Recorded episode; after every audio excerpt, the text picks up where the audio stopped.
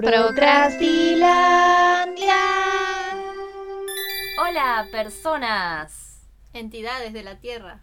gente de internet o usuarios de aplicaciones que hacen sonidos.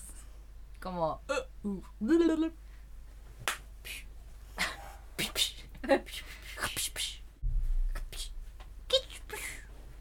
Bueno, no podríamos ser beatbox nunca. no.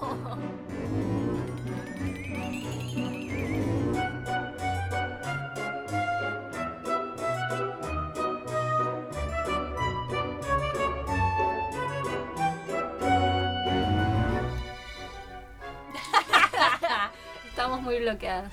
Sepan disculpar. Es un mes, empezó el calor y ya está, ya se arruinaron nuestras motivaciones por completo.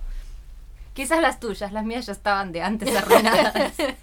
Bueno, yo ya decaí, ya hoy empezó a hacer calor. ¿Cómo le va Doña Falu de el clan Uchiha? sufriendo el calor y tratando de moldearme a los cambios de temperatura y de rutinas. Te imaginaba como derretida, moldeada a la silla. sí, por suerte esta no es la de madera, entonces no hace tanto ruido. ¿Cómo está usted? Laila eterna del bosque encantado de Gleu. Muy bien. Aquí en un caluroso día de octubre inesperado en el que casi llovía a la mañana y dije, qué bueno, voy a suspender todos mis planes de grabar en lo de Falu. Y, no cinco pasó. segundos después salió el sol. Y la obligué a venir acá. Cayó con helado igual, es un excelente plus. Helados de viejo. Helados de viejo, sí, maravilloso helado de viejo. Tendría que haber sido zamballón igual para terminar de ser de Sí, viejo. pero no me dejaban poner otro sabor. Claro. Porque somos pobres. Solo podemos comprar tres sabores, en todas las heladerías tenemos vetado más de tres. más de tres sabores. ¿Qué tiene puesto en su cuerpo? Muchos pelos porque todavía no me afeité. Todavía no hace tanto calor como afei- para afeitarme. Las piernas. No la barba, la barba va a seguir. Mis hermosas medias de arco iris en la parte del elástico. Unos hermosos pantalones negros de hombre y una remera Uchiha pintada a mano. Muy, Con- muy shipera. muy shipera. No voy a decir qué está pasando en mi espalda, pero hay mucha gente que estaría en contra. Cuénteme qué es lo que tiene de, En mi de pies cubriendo su cuerpo en este caluroso Me tengo que mirar porque no me acuerdo. Dijimos que hace calor. tengo desde abajo, ¿no? Unas clásicas panchas Wimbley, de esas de señor también, eh, compradas en local de ropa de señor, Señor Pancho. que me atendió un señor. Pancho. No sé si se llama Pancho, pero sí, puede ser. Unas medias de lycra finitas, verdecitas con puntitos y con voladitos. Un pantalón de una tela muy fresca, negro, parece contraintuitivo el día de calor estar de iba a negro las dos. Sí, te Pero iba a bueno. decir, me parecía muy extraño y me acabo de dar cuenta que estás toda de negro Eh, casi. Es que este pantalón creo que es lo máximo y ¡Tiene y es ancho y copado y es tres cuartos, así que deja entrar la frescura que viene desde abajo Cuestionable, pero cuando piso continúa. charco. Ah. cuando me meto al agua. Eh, remera rayas, chaleco de camisa, chaleco de camisa, camisa chaleco y un prendedor de hojita de roble. Bueno, estamos aquí reunidos para el ¿cuál número de episodio estamos ya? Creo que cinco. ¿En serio me decís? ¿Hace Sí. cinco meses que estamos en esto? ¿Y Eso no es. desistimos? ¿Y No no, desistimos. morimos? No desistimos, pero porque no hacía calor. Ahora hay que ver si, si grabamos el siguiente. Bueno, lo importante es que sobrevivimos cinco meses. Hasta ahora. Hasta ahora. Así que estamos acá, en el Procrastilandia Podcast número 5. 5. 5, 5, 5, 5, Bueno, ¡Laila! disculpe, me, me agarró la furia. Este mes hicimos una locura Eh, Una completa y absoluta. y absoluta falta de criterio artístico y temporal por nuestra parte. Pero bueno, fue divertido y Tuvimos que hacer. Tuvimos que hacer, además lo digo como si nos hubieran obligado y fue completamente autoimpuesto. nos pero bueno, pusieron una espada en, Tuvimos en el, que- en el corazón. una espada en el corazón, tuvimos que diseñar lo que sería una potencial portada para mi novela y Laila para su ¿cómo le decís? Historieta. historieta. Ok. Cómic. Y cada una tenía que hacer varias versiones de una potencial portada y permitir a nuestra amplia audiencia de fanáticos exacerbados que nos ayudaran a elegir entre esas opciones cómo te fue con ello. Bueno, los primeros dos videos, que eran el primero los bocetos, ahí elegí a la gente. El primero lo pasé bien porque fue de como dibujar libremente. Me doy cuenta que no me puse muy seria en cuanto a cómo tendría que ser una portada realmente. Y todos mis bocetos fueron más parecidos a ilustraciones que ya venía haciendo. Pero bueno, tampoco es que tenía que ser tan profesional porque sabemos que esto era todo potencial y que no se puede estar haciendo la portada de algo que no existe todavía. claro. Así que me relajé en ese sentido. Pero después me pasó que cuando me tocó hacer el, el resultado final, si bien me gustaba la elección que hicieron, no sé si tenía tantas ganas de hacerla luego. Me gustaba mucho en el boceto, pero después no me, no sé, no me enamoró suficiente como para que esté contenta con el resultado. Sí saqué cosas buenas de ahí, como un, un detalle del marco con ciertos elementos y el color Sí, y el fondo, pero no sé, cuestionable y lo haría muy diferente si lo hiciera ahora. Después de este ejercicio, lo cual está bueno también porque es una manera de... No quiero usar la palabra fracasar porque no iría en, en, en este momento, porque no es que fracasé Sí, necesitas sino hacer muchas versiones. cometer ciertos errores Sí. o esas cosas como para ir avanzando y puliendo. Ahí va. Eso, puliendo es la palabra, sí, efectivamente. Y sí, porque además para saber si algo funciona o no, medio que lo tenés que hacer. Sí, Porque no hay forma de en lo abstracto decir si algo funciona o no. Porque muchas veces es como, esta es- va a ser así, exactamente así, y cuando lo pasas al papel no es pasa. horrible. Sí, o sí, sí. no funciona así, o uno no tiene todavía las habilidades adquiridas como para llegar a ese Esa fantasía. a esa fantasía, exactamente. Yo lo que sí hice fue como buscar el tipo de portada que yo buscaba y estuve viendo portadas de novelas así de que están saliendo ahora de novelas de fantasía y claro, ti- tienen algo que yo tengo cero, que es tipografías como principal más que la imagen o que la tipografía sea como una composición parte de la imagen. Y yo no tengo nada de eso. Así que uno tiene como la visión esta de la portada del libro y el título arriba. Claro. Y como que medio que no hay mucho juego. Pero actualmente, al menos en el mercado estadounidense, eh, están haciendo estas portadas hermosas que son súper complejas y que las letras vienen y rodean una casa encantada despejada y otras que rodea, están como rodeadas de arabescos y cosas maravillosas y nada, es como algo que no estoy capacitada de hacer porque nunca hice algo así y no tengo trasfondo para hacerlo. Es muy de diseñador también el trabajo de la portada Claro, es algo que nosotras no y somos. de la tipografía en general. Exacto, es algo que nosotras no somos. No somos diseñadoras.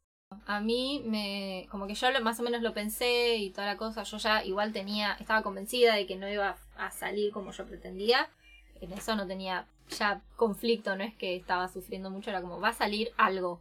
Algo va a salir. Yo también pretendía como algo que se viera más antiguo, que como que tuviera cosas grabadas en oro y demás, pero al final no pude hacer lo que pretendía, que era sentarme en la computadora, grabar la pantalla y hacerlo en Photoshop, porque mi computadora no se bancaba que grabara la pantalla a medida que usaba Photoshop.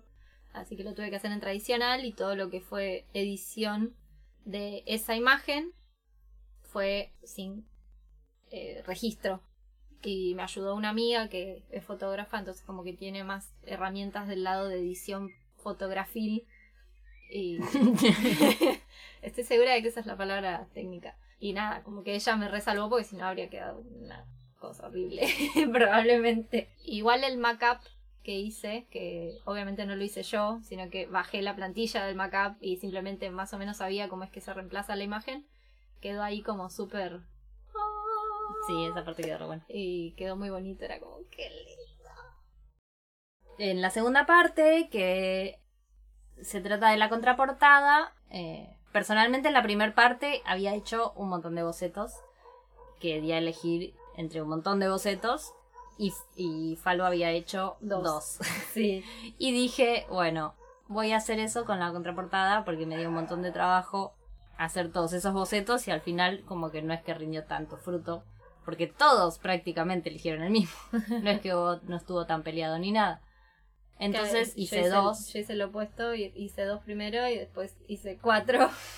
Claro, pero bueno, de tus portadas eran mucho más simples Mm, y, mi- y mis portadas no eran tan simples, entonces por ahí sí ameritaban más bocetos. Eh, pero ahora la contraportada pretendía que sea más simple, porque para contrarrestar. Claro. Pero que esté a la vez, eh, que sea más simbólico. O sea, me gustaba la idea de seguir pensándolo como la contraportada, pero ya estaba inevitablemente condicionada a que esté relacionado con la... Con esa portada, que ya estaba, claro. sí, sí. eh, entonces la contraportada iba a ser más simbólico para contrarrestar lo explícito de que los personajes principales aparecían directamente en la portada. Claro. Igual en un cómic está bien, o sea, suelen Sí, sí. aparecer los personajes. Sí, sí. O en un manga, una historieta en general. Claro, además eso, nosotros teníamos eh, portada para distintos formatos. Claro. Entonces, es como que no, ni siquiera podíamos pasarnos data o pasarnos recomendaciones. Era como cada una tenía que investigar su Sí. formato aparte. Entonces en la contraportada lo que hice fue agregar sí o sí en todos los bocetos el elemento que yo quería que sí o sí estuviera, que eran los árboles Mm. y el bosque. Entonces hice simplemente con distintos colores o con distintos enfoques y en una está emo, porque en la portada no quería que hubiera que estuvieran los personajes, pretendía que hubiera una cosa más misteriosa, como que remitiera más a los objetos o al contexto y al ambiente que a los personajes en sí. Y después dije, bueno, puedo poner a, a Emo atrás, que es como un pequeño, un mini enganche visual. A mí con el cuarto desafío del mes de octubre se me presentaron un par de conflictos semanales que nada tenían que ver con el Arblock, pero que venía acumulando a lo largo del mes. No sé por qué pasó, no sé si será el cambio de estación o qué, pero los Arblocks me costaron muchísimo de llevar adelante. Este, sabiendo que era el último, quería hacerlo, no quería posponerlo ni nada, aunque lo pensé. Y pasó que en ese mismo día que me puse a grabar, eh, castramos a una de mis gatas, a mi gata más chiquita. Entonces, claro, mi mente estaba en otro lado. Yo soy súper preocupobrona. Y además hice un stream ese mismo día, unas horas después, por supuesto, y también fue un caos. No llegué a editar en el mismo momento ni nada, fue, fue complejo.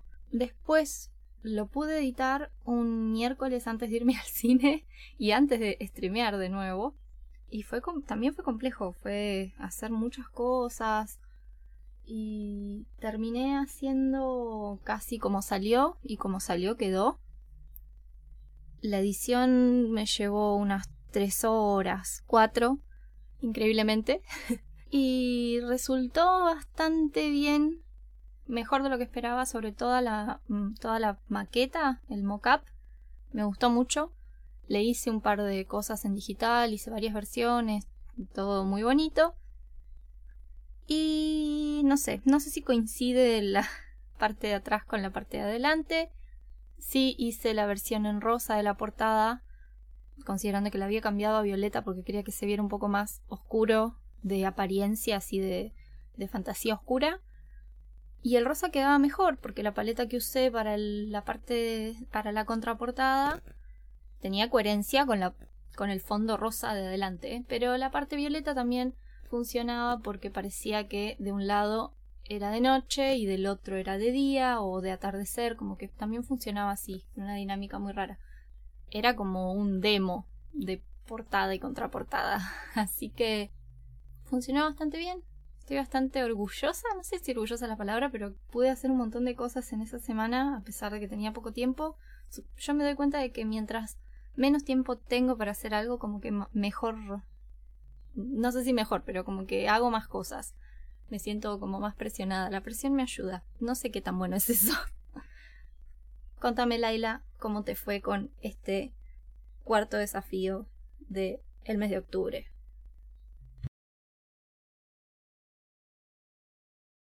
Bueno, lo que me pasó a mí con el último art blog fue básicamente tener que volver a dibujar lo que ya había hecho porque muchos cambios no hubo.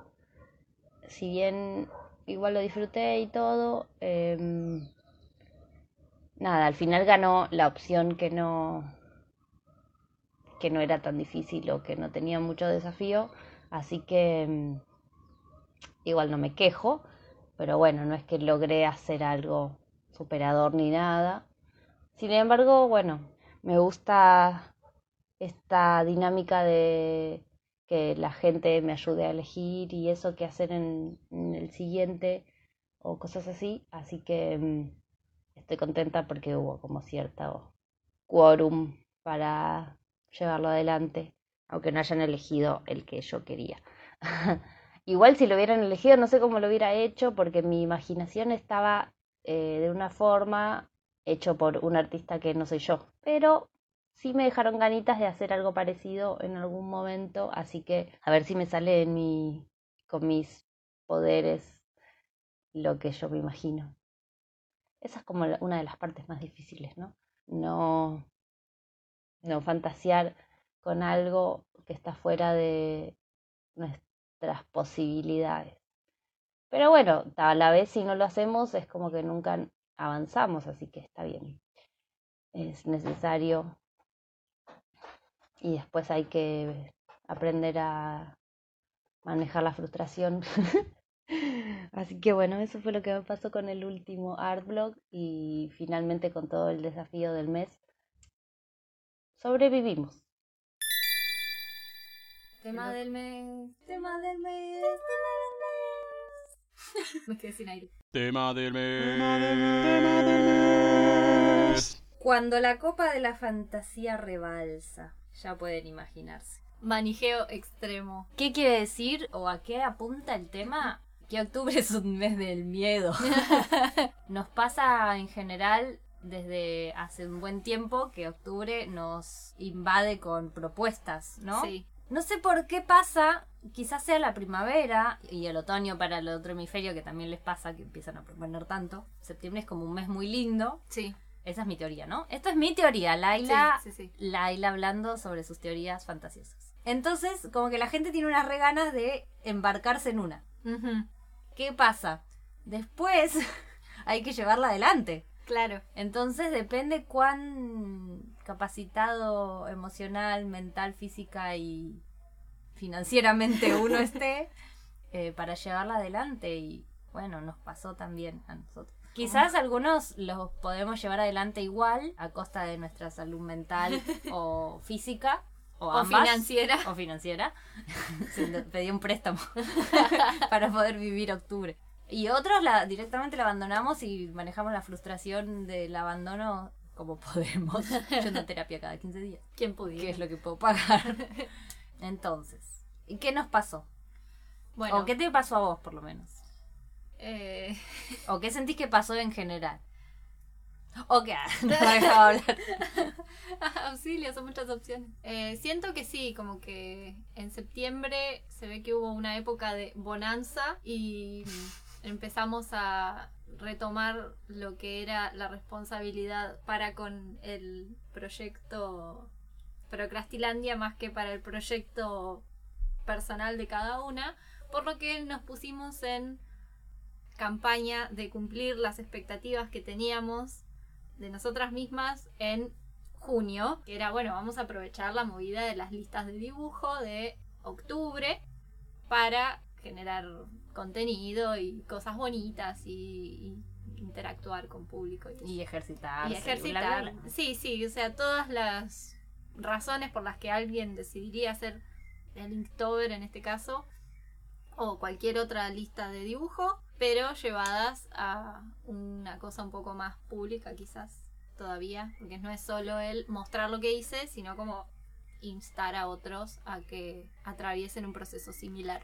Nosotras, por alguna razón desconocida, que creo que jamás vamos a tener respuesta, decidimos que los Arblogs iban a ser independientes de la lista de dibujo, creo que por una cuestión de que no coincidían los tiempos, porque tranquilamente podríamos haber hecho un desafío cada semana y hacer un Arblog al respecto, pero no. No, ¿por qué? Nosotras teníamos que decidir hacer las cosas Irnos a separadas la mierda. e irnos a la mierda y sumado a eso, Falu, yo, Nógena, Falu, yo, Nógena, decidí empezar a transmitir en Twitch sin haber transmitido en Twitch nunca.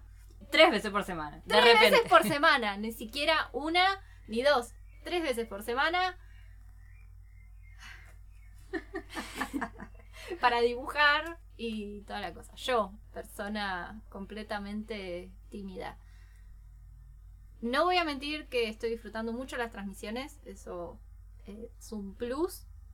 Me está permitiendo seguir haciendo la lista que nos propusimos hacer, que no, no sé si hubiera hecho si no tuviera la obligación de caer y empezar a dibujar en nombre del canal y en nombre de mi persona para transmitirlo. No sé si lo hubiera hecho.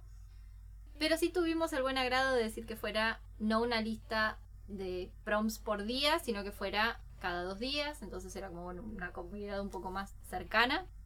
Igual si ven la, como la calidad de cada dibujo que yo hago, claramente fluctúa de una a otra, y cosa que está bien porque no nos habíamos propuesto que fueran obras de arte, ni mucho menos, sino que eran como un ejercicio, y yo lo estaba tomando más que nada como para aproximarme a Twitch, que me interesaba. Salieron un par de cosas copadas, otras no tantas, pero bueno, cosas que pasan. Y me di el permiso de investigar con tinta y toda la cosa. Me costó con los Arblogs. O sea, los Arblogs me costaron mucho más que otros meses, pero me parece que es más por el tema que por esto de coordinarlo con Twitch. Y de todas maneras yo sé que tengo más tiempo disponible que vos, Laila, así que es como que me sentía obligada a decir, bueno, voy a aprovechar mi extremada cantidad de tiempo libre. Lo que pasa es que también quería escribir y escribí menos de lo que pretendía, pero lo hice. En resumen, fue un conjunto de situaciones nuevas, pero me está costando seguir los Arblogs. Por otro lado, estar en Twitch me permitió llevarme mejor con el hablar mientras hago, mientras filmo los Arblogs, entonces como que tengo más contenido dentro de lo que hago. Entonces soy más espontánea, no me baso tanto en un guion, ni tengo que rellenar tanto posteriormente con voz en off, grabada parte de lo que hice. Entonces eso me ayuda a ahorrarme en cantidad de edición y demás. Como que me liberó a charlar mientras hago obra, que Claro. antes no tenía. ¿Cómo te fue este...? Bueno, para mí rebalsó y se cayó y se rompió la copa. Porque así como a vos quizás lo, lo estás logrando y te está sirviendo, quizás es un peso, pero que te está sirviendo, yo directamente estoy lidiando con la frustración de que lo dejé. Igual estoy tranquila, lo dejé, o sea, al principio fue como, uh, lo dejé. Estamos hablando de los desafíos eh, de dibujo de octubre. Desde que empezamos, no dibujé mucho más por fuera de los personajes y la historia del proyecto, ¿no? Entonces quería volver a dibujar cosas que. O sea, obligarme un poco a dibujar cosas que quiero dibujar siempre porque es como que estoy con ganas, pero no me doy el tiempo. Entonces quería hacer otra cosa y quería buscar un poco estilos distintos que no me estaba permitiendo. Pero bueno, había decidido usar de referencia a, Flo- a Florence Welch, como que tiene un montón de fotos artísticas muy lindas que me inspiran. Pero llegó un punto en el que igual era insostenible. Por más que me gustaba la idea, me, me lo disfrutaba hacer y la motivación del tema sigue existiendo, digamos, entre trabajo, familia, jardinería, porque además hay algo que me pasa, es que hay temporadas del año en el que yo dejaría todo para vivir de la jardinería.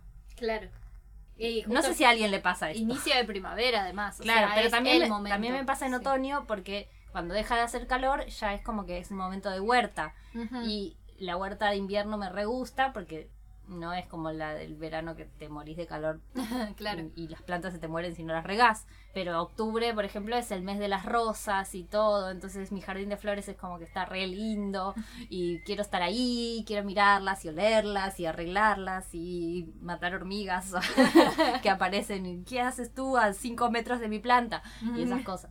Claro. Mucho de mi tiempo extra libre, digamos, lo gasto en estar en el parque, en el jardín, cuidar las plantas, limpiar el parque, cortar el pasto, todas esas cosas que como que me Y llenan además- el alma y no y me bajan mucho a tierra también, porque si no mi mente Y además tiene, es un trabajo físico Sí. intenso. Sí, sí, sí. Entonces no es como, no sé, concentrarse en algo que, que lleve esfuerzo mental, que capaz corporalmente podés seguir en otra cosa, pero ser jardinería es un ejercicio copado también. eh, terminás como suficientemente cansada como para decir, bueno, valió la pena el día, me voy a tomar mate y a mirar algo en la tele y listo. Retomando, manejando la frustración de que el Procrastover no funcionó en mí. Eso no quiere decir que igual pueda llegar a usar la lista para seguir adelante, retrasado, como muchas personas lo hacen también Sí. porque, o sea, me motivaba la idea que yo tenía original. Y los art blogs, lo que me pasa es que hay algo que siento que está medio estancado. Esto es, voy a ventilar, ah, blanqueemos, ah, Sí, a mí también me pasó, ¿eh? eh, como que siento que está llegando a- al fin del ciclo. sí. Ya lo siento, lo presiento, ya sé, o sea, si bien falta un mes, porque sí, chicos, no lo vamos a seguir todo el verano. No, no. Con el calor que hace en verano, no, gracias. Eh, entonces es como que, bueno, no hay mucho más de dónde arañar sin tomar un descanso y reformular. Claro. Me pasó con este ejercicio que hicimos, que fue bastante fantasioso, como decíamos antes, Sí. agarrado así sobre la nada, porque Sí. todavía ni siquiera Claro. está. Capaz que de repente vos escribís algo que sea la imagen exacta de la portada. Exacto. Y lo mismo yo, como que Sí, sí, eso sí. no lo sabremos. Igual me gustó este ejercicio doble de un video y elegir y después crear. Eso me gustó. Estaría bueno retomarlo de otra manera, ¿no? No tan fantasioso como Claro. la portada, pero sí Claro, esto de bocetar y que elijan o hacer alguna así como elige Sí, su sí. propia aventura estaría buenísimo. Más ahora que por ahí ya tenemos como bueno una cancha en cuanto a manejar la parte de edición y eso, me Sí. siento un poco más cómoda, lo hago más rápido y también agarré, me copié de vos y empecé a hablar durante lo que dibujo. Sí, sim- Eh, simplifica un montón. Sí, lo que tengo que hacer es callarme en algún momento para poder hacer el el speed speed, rápido y que no se pierda la voz de, es- de, de ese momento. Claro. Yo lo que hago es separar voz de audio y como que voy Sí, pero haciendo un si, collage. si ahí. acortás la imagen, o sea, si las imágenes son cortas y el audio es re largo, vas a tener que estar cortando audio Sí, o eso sea, lo hago siempre. y, y ahí yo ya es igual un montón de trabajo. Sí, sí. Eh, Entonces- lleva, lleva mínimo un día de trabajo. Sí, es eso, ¿no? Como lo que decíamos antes. Algunas cosas que uno no maneja, como ubicar los textos y tipografías, hacen que, que toda la fantasía que uno fantasea se vaya al caño. Claro, claro. y eso es re frustrante. Está bien igual, uno tiene que entender sus limitaciones y todo. Sí, que es lo que te permite después crecer y saber qué es lo que tenés que trabajar para mejorar con respecto a lo que necesitas artísticamente en este caso. Sí, Pero sí, y nos fuimos al choto este mes. sí. De hecho, este podcast está medio yéndose Sí, a la mierda en, en delirios. sí. Ah. Eh, Estamos hablando de cómo llevamos adelante nuestro octubre con todas las fantasías que teníamos puestas. ¿A sí. vos te va más o menos bien? Me va bien en cuanto al nuevo descubrimiento de Twitch y todas las cosas lindas que tiene, pero en Árbolo como que me está bloqueando. De hecho, me gustó me gusta esto de hacer los bocetos, lo disfruté porque grabar sale mucho más rápido porque no te tenés que poner a dividir en partes el proceso, es como bocetado, listo, no Claro. terminás el bocetado y ya está. Pero el que fue pasar en limpio me fue difícil. De hecho, creo que hablamos poco y nada este mes de lo, nosotras dos. Sí. A, a ese nivel estábamos Ya hartas. no nos entraba en la mente nada que tenga que ver. claro. Claro. extra. Eh, llegamos a este podcast sin saber de qué íbamos a hablar. Lo, lo- lo hablamos entre por, suerte, por suerte siempre tenemos algo para decir. Sí. Yo creo que igual, más allá de que la sensación de exceso de fantaseo está, y esto es punto para nosotras, a comparación de los fantaseos antes de este proyecto, no se puede comparar. No, no, no, no. O sea, vamos cinco episodios de podcast, vamos una bocha de videos, o sea, son 20 videos, o sea, fueron un montón de meses, hagan la cuenta. Hagan la cuenta. Y Entonces- sumado a, dibujar o hacer un trabajo minucioso por semana, prácticamente. Claro. Sea lo que sea. No sé, sigue siendo contenido súper valioso. Nos permitió entender el paso del tiempo en el proceso. Entender que son proyectos largos que requieren de paciencia y la conciencia de que no se va a resolver rápido y que es algo que se contradice mucho con la inmediatez de las redes sociales o al menos en Instagram que es lo que yo uso que vos también usás Ujú. que es como bueno tengo que subir sí o sí para que el algoritmo no diga usted no subió esta semana entonces lo vamos a castigar y no compartimos sus cosas durante dos semanas y es como empezar de cero y más allá de que uno no quiere valer su autoestima en eso te super traba porque es como trabajé un montón en algo que no llega, no por culpa de ni mi trabajo ni del otro, sino de que lo subí en un horario que no servía. Y es muy frustrante eso. Entonces, el comprender que hay que tomarse el tiempo para diseñar todo esto y armar metas que tengan sentido, que no sean completamente abstractas e inalcanzables, como, no sé, eh, publicar una novela, que es una meta completamente desquiciada. Entonces, decir, por ejemplo, eh, voy a hacer eh, las fichas de personaje esta semana, me sirvió porque era como una meta súper eh, pequeña, que quizás no completé al 100% lo que podría haber hecho, pero que lo empecé y lo tengo y ya lo tengo de referencia para lo que estoy haciendo. Entonces es como ir cumpliendo mini metas para la serotonina, ¿eh? ¿Cuál es la hormona esa que da placer? Oxitocina. ¿Oxitocina? No sé. bueno, ustedes saben a qué me refiero. Entonces, Esa cosa que, oh sí. exactamente, la que da esa sensación.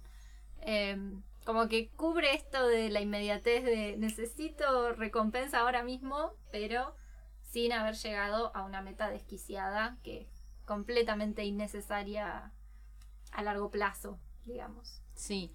Yo creo que también la vida es un desarrollo. O sea, crecemos y, en, y después nos vamos a morir. Entonces, si vos vas a vivir un tipo carpe diem, es como que no te importa el día de mañana. Y por ahí el día de mañana vas a sentir como una angustia que no vas a saber de dónde viene. Claro. Porque no hay nada. No hay nada atrás ni adelante. No digo que siempre así, ¿no? Pero a mí me pasa como que me agarra esa ansiedad del futuro y digo, bueno, tengo que vivir lo que puedo vivir ahora. Pero es como, no, porque yo tengo esta conciencia de, no digo la muerte, pero sí del futuro, de que no quiero tirarme a mirar el techo.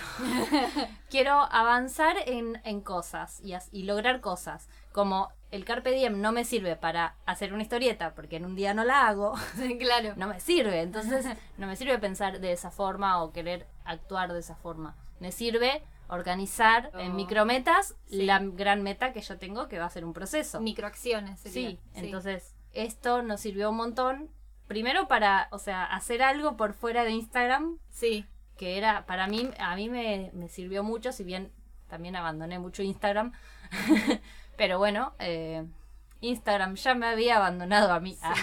Es que además eso, como que por alguna razón eh, los artistas, les artistas en general, desarrollamos una dependencia de Instagram que no...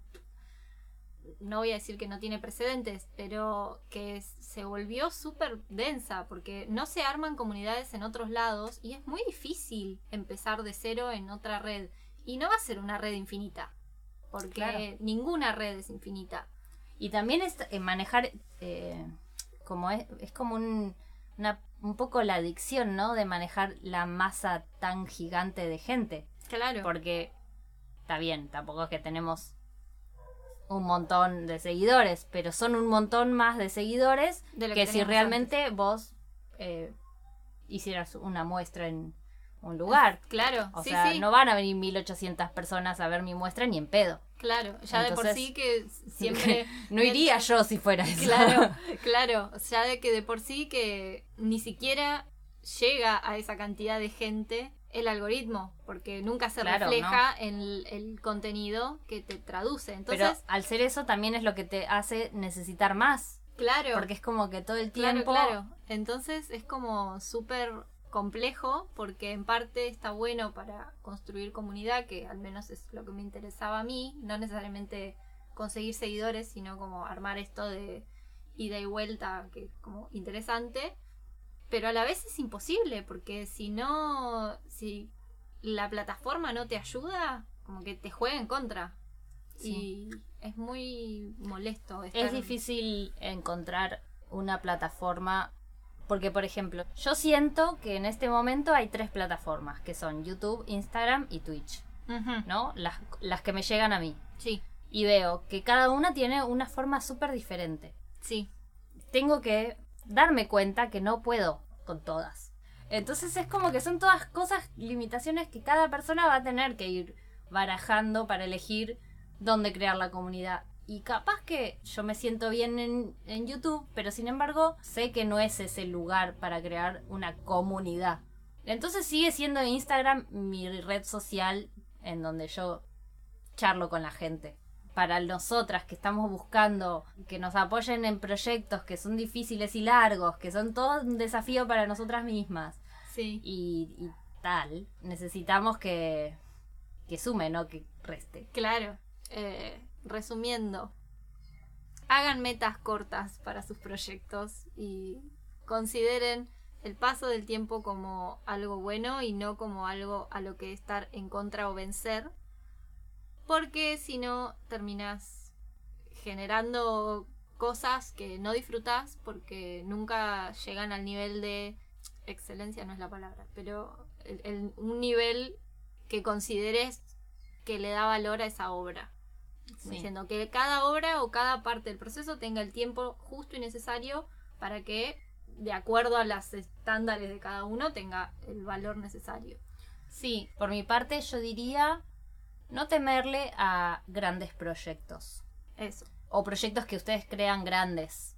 Para mí, por ejemplo, hacer videos para YouTube era enorme. Y sin embargo, pasito a pasito, se fue creando todo un contenido que puede ser bueno, malo, regular, lo que quieran, pero para mí es un montón, aprendí un montón de cosas, sigo aprendiendo y desde esa base de haber cumplido con esa pequeña meta de hacer lo que pueda, bueno, Además, quizás en algún momento mejore. O no. o lo cierre para siempre. nos organizó. Pero, eso sí. pero siento una satisfacción de haber estado cinco meses laburando en esto que, Y haberlo hecho. Claro, o Sí, sea, sí. haberlo Sí, cumplido, no haber fallado excepto una vez que fue un poquito tarde. Sí, o pero, sea, pero se hizo igual, no es que. y porque estaba enferma. Ni siquiera era porque no llegué. Claro, no, no, no. eh, Fue Eh, algo completamente válido.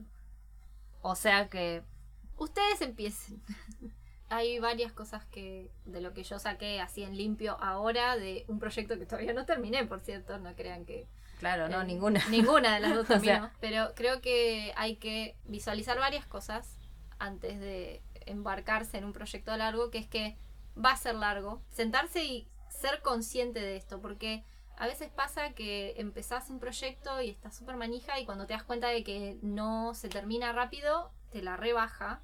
Entonces, el ser consciente, primero, de que va a ser un proyecto largo, respetar ese trayecto del tiempo y no querer apurarlo, eh, creo que es como lo fundamental. Respetar las correlatividades. Eso.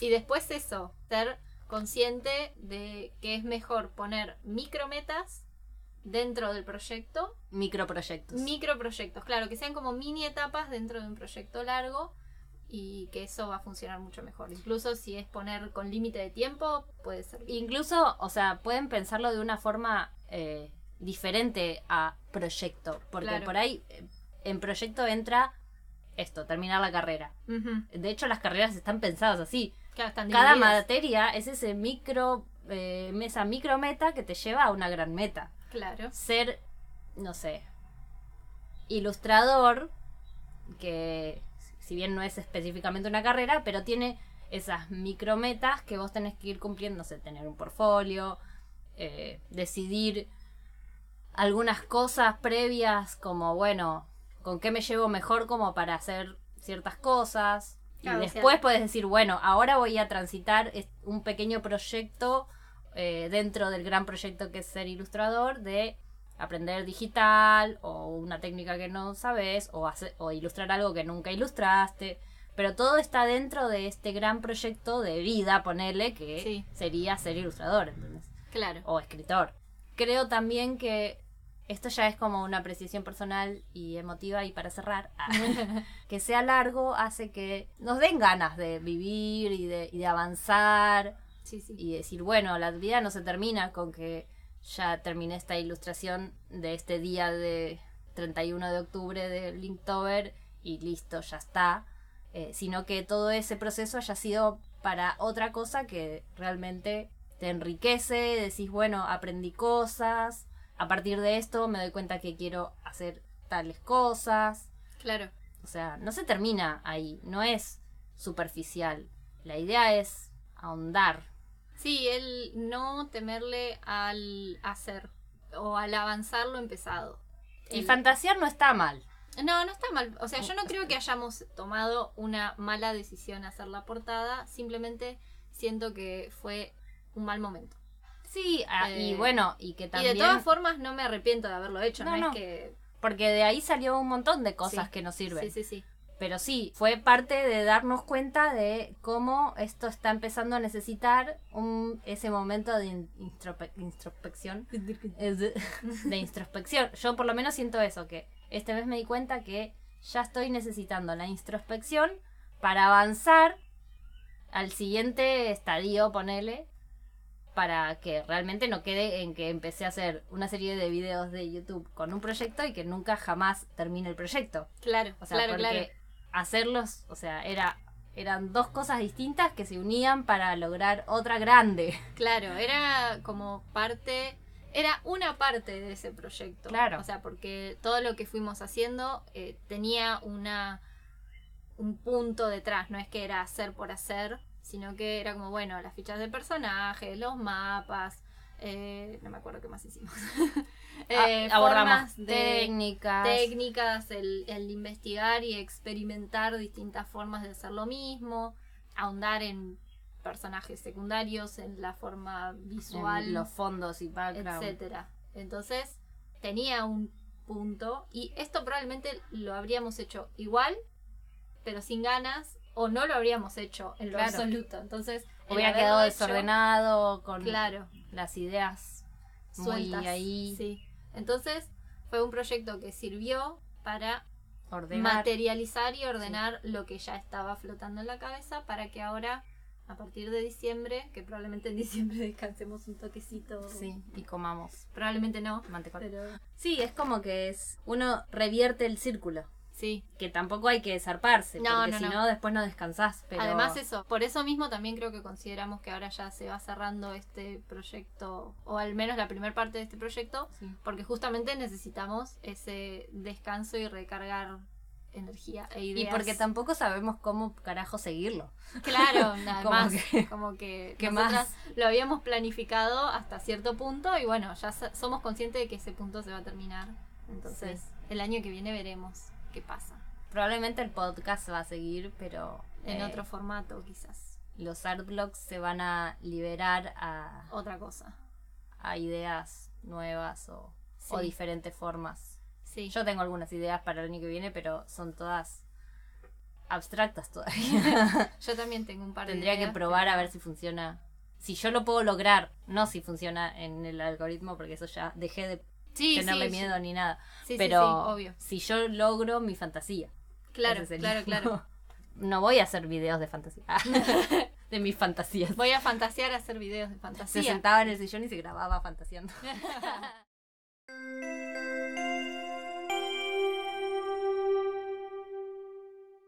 Llegamos a la etapa, parte, segmento. Segmento, sí. Al segmento, ayúdame con esto, amiga. Yo primero. Te pregunto.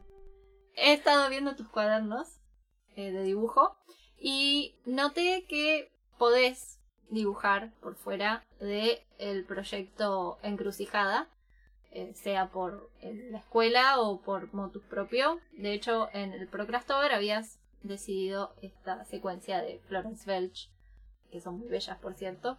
No sé si te lo dije. Es muy Es que ella es muy bella. Sí. Y mi pregunta va a eso. ¿Cómo haces para poder concentrar tu energía artística en otra cosa que no sea el proyecto encrucijada? Porque a mí no me estaría saliendo. Yo siempre digo, ya sé que por ahí no me entiendas, pero que soy muy sagitaria. Sí, yo no Es entiendo decir, las me- referencias a a- horóscopo. Em, como que yo me doy cuenta, a veces lo sufro, pero por momentos me sirve. Abarco muchas cosas en cuanto a la creatividad.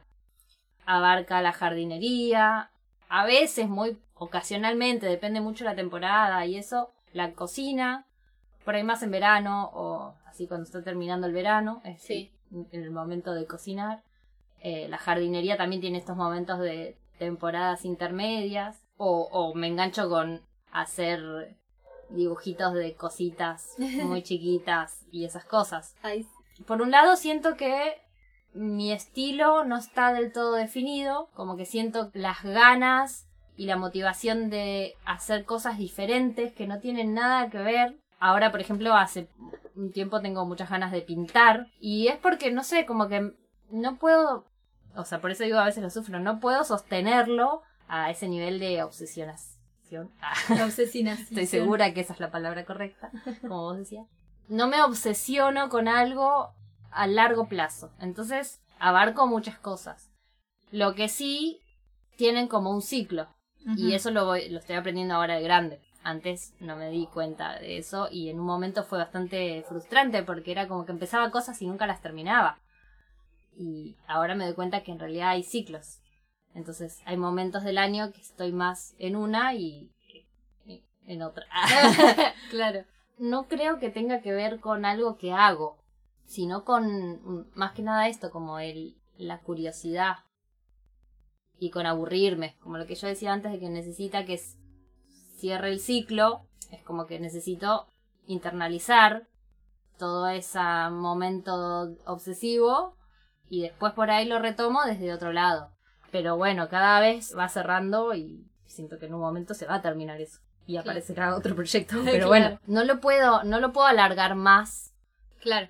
tipo, de una de una historieta de repente hacer una trilogía como que pasó, o sea, como que es no. que a mí lo que me pasa es lo mismo que vos, tipo, me enfoco en muchas cosas, tipo, un día me levanto y vi un lindo, eh, no sé, una linda almohada y quiero ponerme a hacer almohadas. Y me pongo a hacer almohadas y dejo tres almohadas a la mitad, pero todas tienen la temática de la novela de alguna manera, o lo relaciono con mi novela de alguna manera. O sea, yo empiezo cosas constantemente aparte del proyecto este que es como que el, el que más constante está hasta ahora eh, y las dejo a la mitad siempre Claro. y no tiene que ver con ciclos eh, corporales míos sino que tiene que ver con ciclos de que no que no puedo terminar o que vengo acarriendo de muy lejos y como que esto de una temática única me permitió enfocarme en que todo lo que hago tenga que ver con esto, de distintos medios todo, y como que me ayudó un montón. Pero a la vez me preocupa eso de que no pueda despegarme de la historia esta en cuanto necesite hacer otra cosa. Claro. Pero, o sea, puedo ponerme esa ropa y voy a estar pensando en la ropa que usan en la saga. Y puedo ponerme a hacer escultura y voy a hacer Multiverso. esculturas de... Exacto. Entonces es complicado. Sí, sí, entiendo. O sea, entiendo aplicado a lo que hablábamos antes. Claro. De que este gran proyecto de vida que es Petricor Petricore. Eh. Petricore. es lo que hace que vos puedas llegar a esas mi- micrometas. Claro. Pero sí es verdad que estaría bueno que vayas ya pensando que en algún momento se tendría que, no digo terminar, pero sí como poder soltar un poco. No, pero bueno, igual no, no es que me preocupe no despegarme en el momento que tenga que despegarme, sino el generar otro tipo de cosas. Mm. Porque sin, es, es eso, es como me siento culpable por no estar haciendo algo de la novela porque no está terminada. Pero a la vez, por ejemplo, yo hago, tengo un montón de cosas paralelas. Nunca, paralelos. Eh, nunca tengo una sola fuente de cosas y por eso nunca me especializo en una. Entonces termino haciendo 20 cosas distintas y todas quedan ahí como incompletas. Y Claro. es muy molesto. Tal vez el tema es que, que sean suficientemente, eh, no digo cortas, pero sí autoconclusivas, como para Sí. que no compitan con la atención que te lleva el proyecto grande. Sí, sí, es, es- eso, eso me agrada. No sé si respondí tu pregunta. Sí y Sí. no. Sí, de hecho sí. Así que. Microproyectos. No, eh, sería proyectos autoconclusivos. Eso. Que sí. no busquen engancharse necesariamente, pero. o sí, pero que logren cerrarse en sí mismos y que no. Proyectos autoconclusivos paralelos. Paralelos. o Para- paralelas. O paralelas. ¿Tú eres Lelo? Toma eso. O paraleles. Paraleles me gusta. Paralelos. Bueno, llegó la hora Bueno. de responder a tu pregunta. Mi pregunta. Que, que va al caso, porque digo, ¿cómo haces? Digo, ah, pregunto. Sí. Digo, de pronto me parece. ¿Cómo desarrollas toda, o sea, cómo te sentás en el momento en el que necesitas investigar? ¿Qué, qué, cómo lográs? Porque, o sea, antes de que me respondas, mi problema es que no me sale sentarme a investigar. O sea, sí, digo, bueno, ok, Google, ¿cómo es esto tal y tal? Pero no, no, no me aguanto mucho tiempo sentada leyendo algo que tengo que leer para llegar a cosas, ¿entendés? Como Entiendo. que todo, todo parte de disparadores, nunca debes sentarme a investigar. Claro. Eh, o sea, no- tampoco es que no investigo ni No, leo nada, ¿no? Pero, como- eh, en profundidad. Claro.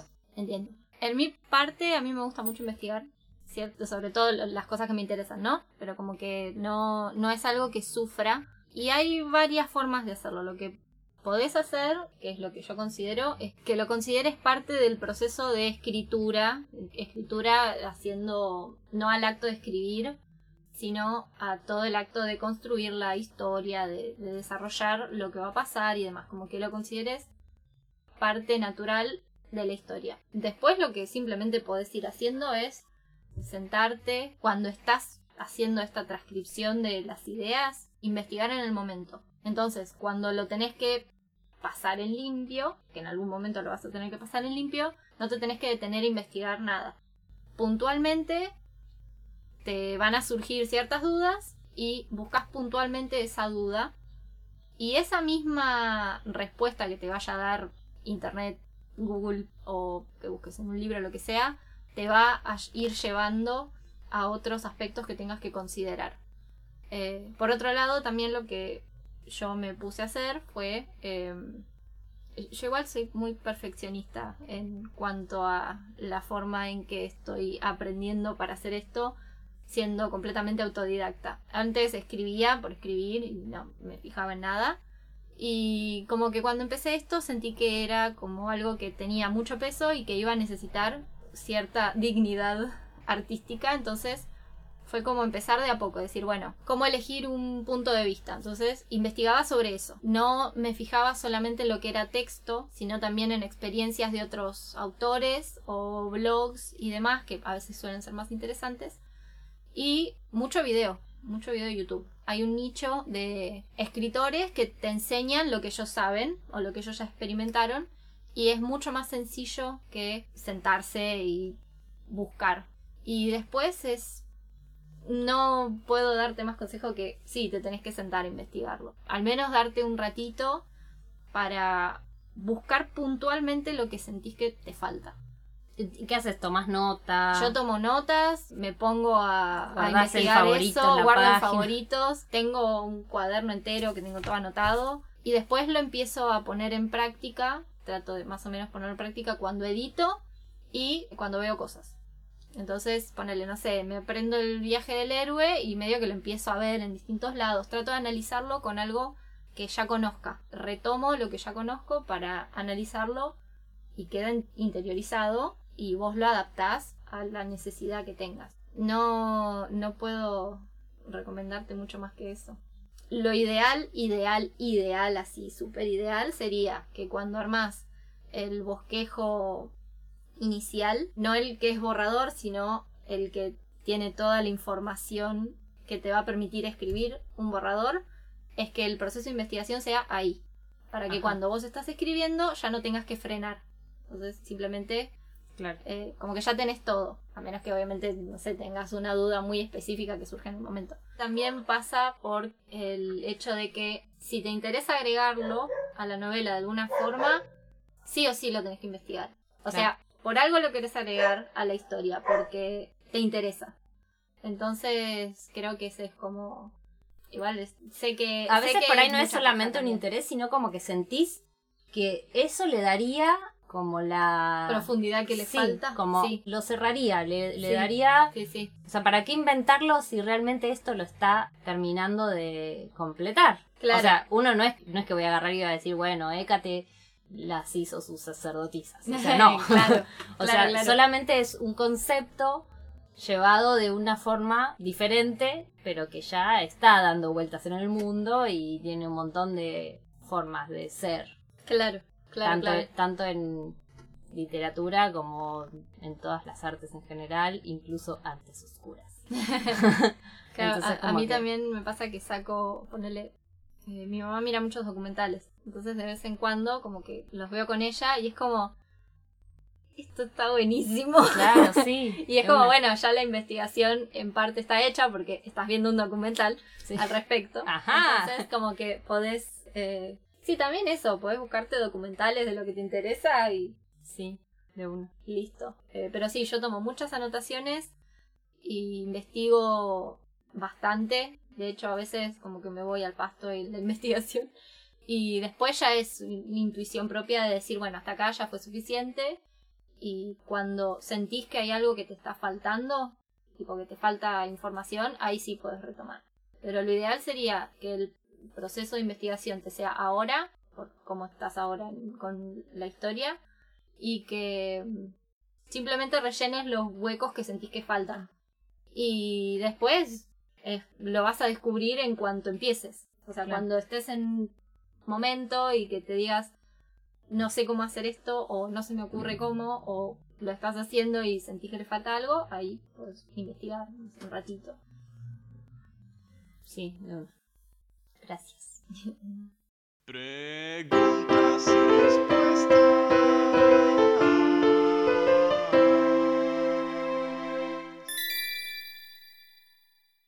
Gracias a todos los que mandan sus preguntas. Eh, Podemos hacer esta sección. Sí. si no, ya hubiera sido descartada en el segundo podcast. Pregunta número uno. Pregunta número uno. ¿Cómo fue para ustedes enfrentar la creación de la portada en base a las decisiones de una audiencia? A mí me gustó, porque me parece muy interesante saber qué les gusta o cómo lo ven. Sí. Está bueno. A mí, por ejemplo, me, me sugirieron mucho combinar cosas de otros bocetos. Y eso me pareció como interesante. Está bueno. Sí, a mí me pasó que quería hacer el otro, pero terminó ganando el de la luna y el sol. Y a la vez medio que quería hacer ese, así que en parte me convencieron de hacer el... de tomar la decisión correcta y no caer en la tentación del dorado.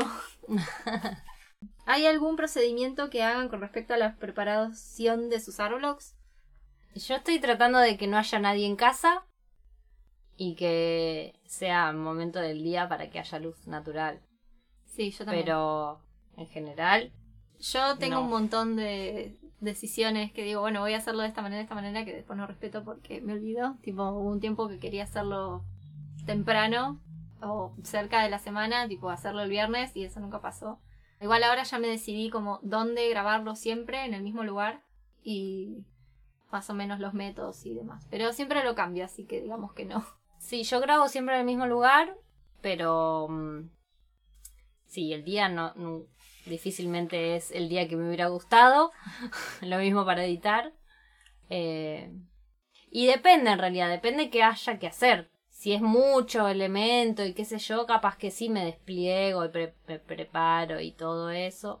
Al principio escribía un pequeño guion para la introducción. Ahora Yo ya también. improviso y digo cualquiera Sí, yo también. y queda mal, bastante peor que de lo que esperaba, pero bueno. No antes, se nota. antes como que preparaba las referencias que iba a usar y eso, y ahora las referencias que hay Surgen. eh, es como, ah, acá podría poner ah, no es- sé, ese siempre ah, fue mi método, no sé como qué. que... Pero a veces no me aparece nada y tengo que forzar poner una referencia Claro. o, o esas cosas. Pero, pero eso ya es postproducción. Sí, como que igual tampoco me desespera como estar todo el tiempo metiendo referencias graciosas, como que bueno. No, no, claro, como... Depende del árbol. Tercera pregunta. ¿Emo se baña? Nunca lo he olido, pero Yo tampoco lo leí, pero no quiero saber cómo huele No. esa capa. ustedes piensen, si de su vida dependiera de esa capa y esa espadilla, Sí. ¿se la sacarían para bañarse en el río? Teniendo una hija de tres años que proteger, es como Además. complejo. Me imagino que debe tener una esponja o algún trapito. Pero ¿y hay que se baña? Yo creo que hay que sí la baña, porque debe ser un asco esa niña si no. De hecho, yo tengo la visión ahí de que hay que siempre está como peinadita y Emo no. Entonces es como que debe Y tratar hay que no le dice, papá, tenés que bañarte, que les Sobre todo porque se la pasa abajo de esa capa. Probablemente está o acostumbrada o debe, deben hacer paradas para poder Respirar. bañarse. Porque si no, además, o sea, se, ter- se terminarían enfermando. Sí. Sobre todo por ahí, que es como mantener la higiene para que hay que no se enferme ha de ser una prioridad. Yo creo que igual está más despeinado que sucio. O sea, puede que el pelo... Tipo esté un más- encantamiento de repeler la mugre. no, todavía eso no, no cree. ¿Nuxta siempre lleva espada? Nuxta tiene una espada durante un tiempo, al principio. Es todo lo que puedo decir al respecto. Quinta pregunta, y esta es muy interesante y fuera de transmisión ya planeamos algo. ¿Harían juntada Procrastilander? Pone la fecha, la puta que lo parió. Sí, ya lo estuvimos craneando, así que Y tenemos interesados por inbox. Tenemos, sí, tenemos fecha, todo. Así, creo que fue lo más rápido que planeamos en nuestra vida. ¿Y qué, qué, qué vamos a comer? bueno, pues no sé. Otra pregunta, ¿los personajes de Laila se transformaron con el paso del tiempo o mantuvieron una línea fija? Sí, se transformaron. No mucho, pero sí. Más que nada Grígora. Porque Nuxa nació en función de Grígora un poco como contra. como Contra- parte. ¿Contraparte? Sí. Después se terminó transformando en más protagonista que Grígora en realidad. Grígora nace de un personaje para otra cosa que había hecho y que lo seguí dibujando y que era un poquito una autorreferencia. Eh, así que sí cambió, pero no mucho. Y Nuxta nace en función de ser como un contraste con Grígora. ¿Hay instrumentos musicales en sus respectivos universos? En el mío sí, pero son de cuerda o de vientos. Son acústicos y artesanales porque nada, no hay electricidad en el post-apocalipsis. Apocalipsis. Qué buen nombre para una banda. El Apocalipsis. post- El post-apocalipsis. En el mío no hay específicamente, pero sí hubo en un principio, justamente relacionándolo con lo anterior, Grigora tenía una calimba, porque antes era como una barda, y tenía una calimba y tocaba la calimba, y en vez de tener una vara mágica, eh, tenía un instrumento. Pero después, se- después cambió y ahora ya no hay. Podría haber, todavía hay lugar para meter un instrumento. Ah, una guitarra eléctrica, una batería en el medio del bosque. ¿No necesita electricidad? Si se moja la capa de mo, ¿es impermeable? Y la respuesta es sí, porque la capa de mo está hecha con un material creado en Petrichor exclusivamente, con sus propiedades mágicas secretas para el pueblo en general, que lo hace no solo impermeable, sino que es eh, impenetrable y a la vez no se ensucia. Por lo que, en gran parte, también por eso Emo no necesita quizás... Obviamente va a sudar, Emo, no hay chance, pero no va a tomar Tenía aire la capa. adentro claro. de la cama. Ventiladores. Además que se adapta a los climas, entonces como que no sufre ni calor ni frío, como que siempre está templadito. Por eso también Emo siempre está despeinado, porque la capa no le llega a la cabeza. para protegerlo Para de la protegerle. despeinación. Anteúltima pregunta. Si fuese una serie o una película, ¿qué banda sonora característica tendría? Tenemos una lista, una playlist cada una sobre la inspiración musical que nos lleva a nuestros respectivos mundillos. También Ever hizo una música, por lo menos para mí, que si bien no es específicamente para mi proyecto, pero sí acompaña al sentimiento. A ver si hizo música para Petricor. Están las cancioncitas Eh. de Petricor y cosas así que son muy lindas.